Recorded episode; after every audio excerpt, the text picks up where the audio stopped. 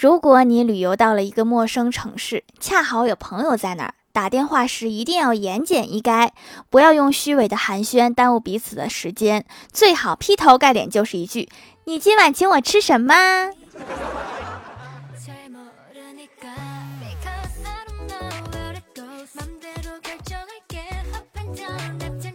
Hello，喜马拉雅的小伙伴们，这里是糗事播报周二特萌版，我是你们萌豆萌豆的小薯条。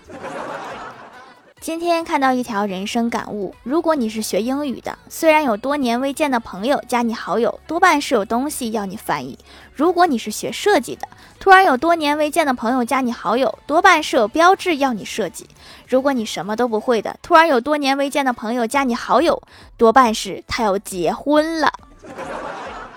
准不准我不知道，但是最后那条是真的准。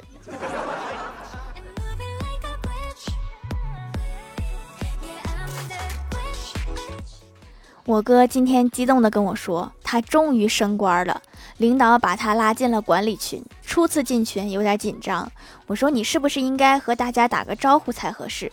我哥点头认可了我的建议，然后在群里打字说：“大家好，想必你们就是我要管理的人吧？” 你要是不会说，就别说。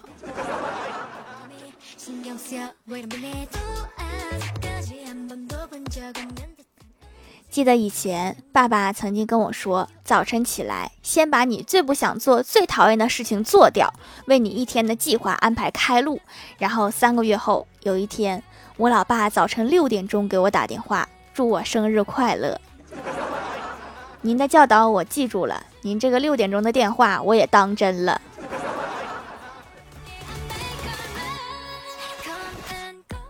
前几天愚人节，我哥的女神突然给他打电话说愚人节快乐。我哥平静地说没人表白，快乐不起来。女神说我可以跟你表白呀。我哥叹了一口气说可是我更想要你真正的表白。女神嫌弃地说我告诉你啊，你别得寸进尺啊。开心一下得了，老想着美事儿。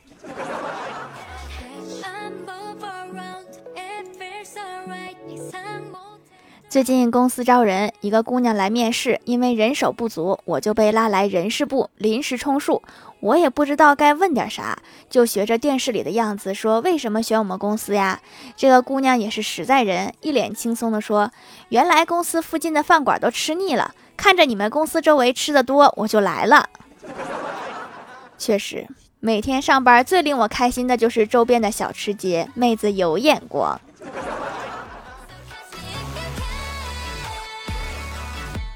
今天公司开会的时候，老板突然深吸一口气，严肃地说：“我是一个菠萝。”我当时就傻了，因为我不知道我是什么水果，非常的紧张。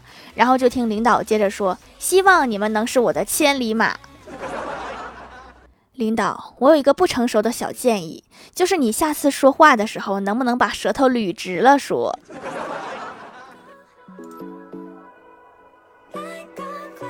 有一天，怪兽兽抱着一只兔子上车，司机拦着他喊：“没看见牌子上面写着不让带宠物乘车吗？”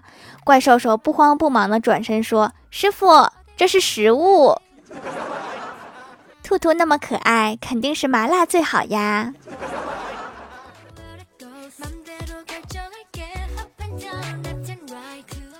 最近好像又有男明星爆瓜出来，李逍遥气愤地说：“每一次男明星出事儿，受伤的都是我们普通老实的男性。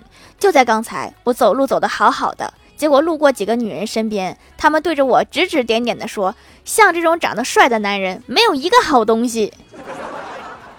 你是不是在梦里还没醒？”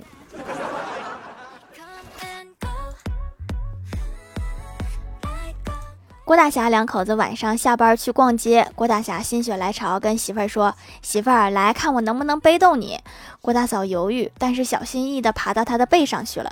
郭大侠肯定地说：“嗯，可以背动。”郭大嫂还有点小激动，接着郭大侠又说了一句：“可是走不动。”滚犊子！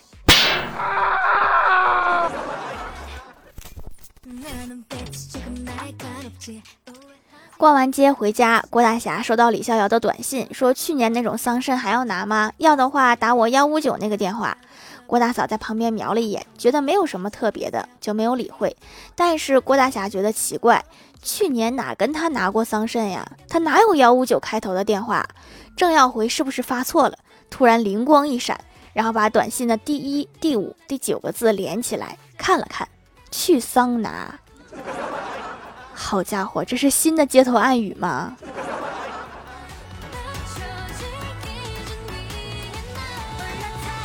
最近在网上学了一个旋转判断生鸡蛋、熟鸡蛋的方法，想逗逗郭晓霞，就把这个方法教给他。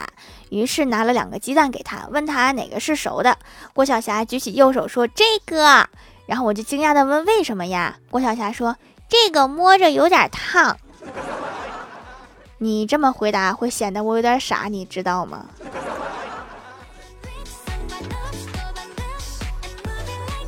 晚上下班坐公交车回家，对面坐了一对情侣，男生地包天，女生长得还挺文静。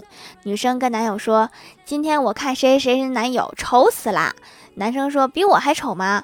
这时以为女生会安慰他那句“老公你不丑”之类的，结果三秒钟之后，女生说：“嗯，跟你不是一个丑法。”妹子是一个直性子的人呐。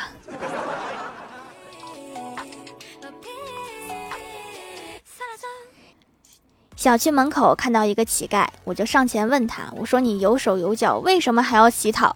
乞丐看着我，可怜的说：“虽然我有手有脚，但是我没钱呐。”我竟无言以对呀！你是怎么做到这么理直气壮的呢？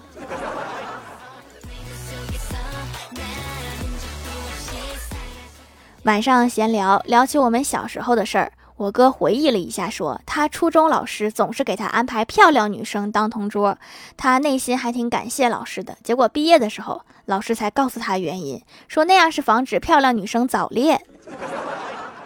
你们老师眼光挺准的，毕业这么多年，确实没找着对象。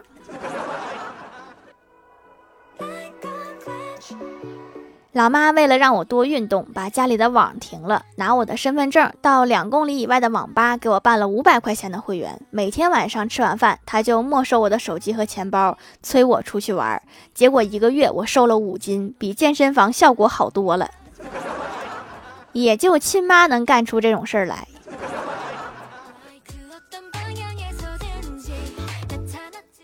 Hello，喜马拉雅的小伙伴们，这里依然是糗事播报周二特蒙版。想听更多好玩段子，请在喜马拉雅搜索订阅专辑《欢乐江湖》，在淘宝搜索“蜀山小卖店”，数是薯条的数，可以支持一下我的小店。还可以在节目下方留言互动，还有机会上节目哦。下面来分享一下听友留言。首先，第一位叫做沙雕的一只山。他说，小学的时候家里买了地球仪，我就指着地球上的美国问我妈说：“妈，为啥地球仪上有两个美国呀？”我妈就跟我说：“这是美国妈妈生了两个孩子，一个是哥哥，就是那个大美国；一个是弟弟，就是那个小美国。”这句话我信了六年，直到升了初中，上了地理课，我才知道那个小的美国是阿拉斯加州，是美国部分领土。多亏了你，我也是今天才知道这件事情。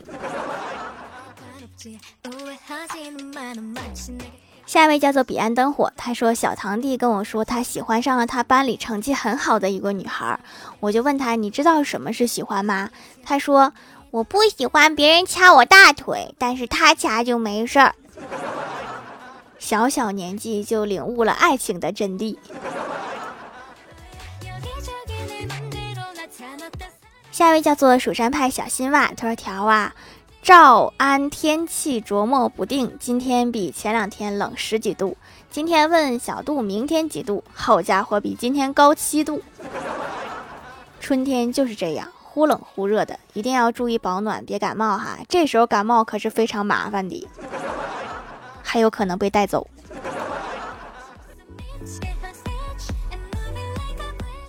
下一位叫做张小胜，他说：“薯条在微博上刷到一个段子，分享给你。高中时有个朋友，是那种特别热血，但是特别搞笑的人。有一次在宿舍楼里，两拨人约架，一大群人挤在一个宿舍里，大家闹哄哄的，战事一触即发。突然，咣的一声，副校长带着一帮老师夺门而入来查寝，双方都懵了，瞬间陷入了死一般的寂静。就在这个尴尬的时刻，那个哥们儿居然张口就唱：祝你生日快乐。”所有人就像找到救星一样，一起唱了起来。这个孩子脑子很灵光啊！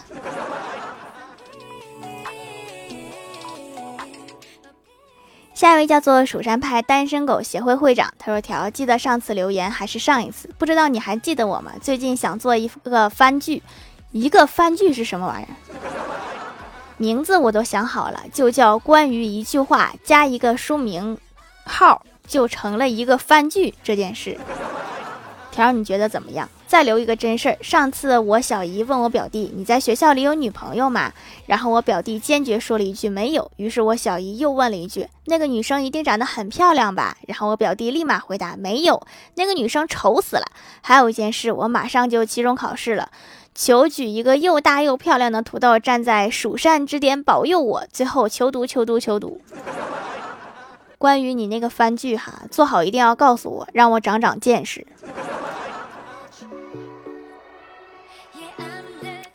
下一位叫做买不到东西的大冤种，他说等了一个礼拜才收到手工皂，已经迫不及待了。疫情路上耽搁了好久，用起来真的是软软滑滑，一点也不拔干，和舒肤佳完全不一样，洗的好舒服，清洁很到位。听说古人都用这个，那我用洁面乳是不是跑偏了？不跑偏。皂是中国发明的，洁面乳是漂亮国发明的，但是我觉得还是中国的发明有用。你看中国人是不是比漂亮国人好看吧？你就说是不是？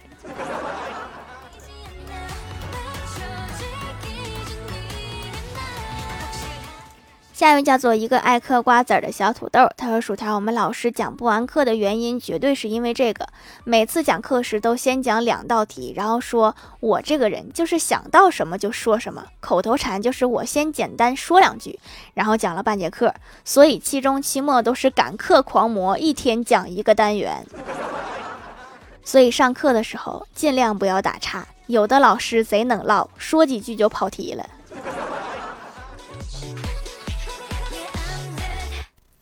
下一位叫做七柳姓莫不姓袁，他说：“条啊，这是你第四次堵我了。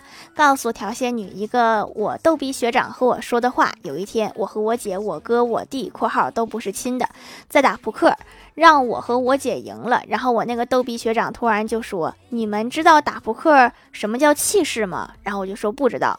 条，你猜他说啥？他说就是你出俩三，我出王炸，他出仨四，我就出仨二。” 懂了，就是虎呗，这我也会。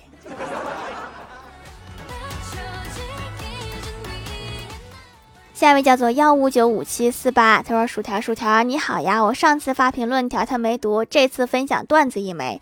爸爸检查儿子语文作业，其中一题是用肯定句造句，儿子造的是：爸爸悲伤的回家，肯定输钱啦。”爸爸看了很不高兴，让儿子重新造句。儿子很快又造了一个：“妈妈冲爸爸吼，爸爸肯定又输钱啦。”爸爸让儿子重新再造，再写自己输，不要再写自己输钱了。儿子想了很久，最后写道：“爸爸不让我写输钱，肯定是怕妈妈知道他又输钱啦。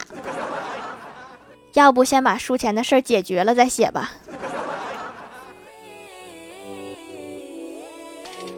下一位叫做一个不知道昵称的九妹，她说今天李逍遥女神生日，李逍遥发了一条短信过去，说我花一毛钱发这条短信给你，是为了告诉你，我并不是一个一毛不拔的人。比如这一毛钱的短信，就是我送给你的生日礼物。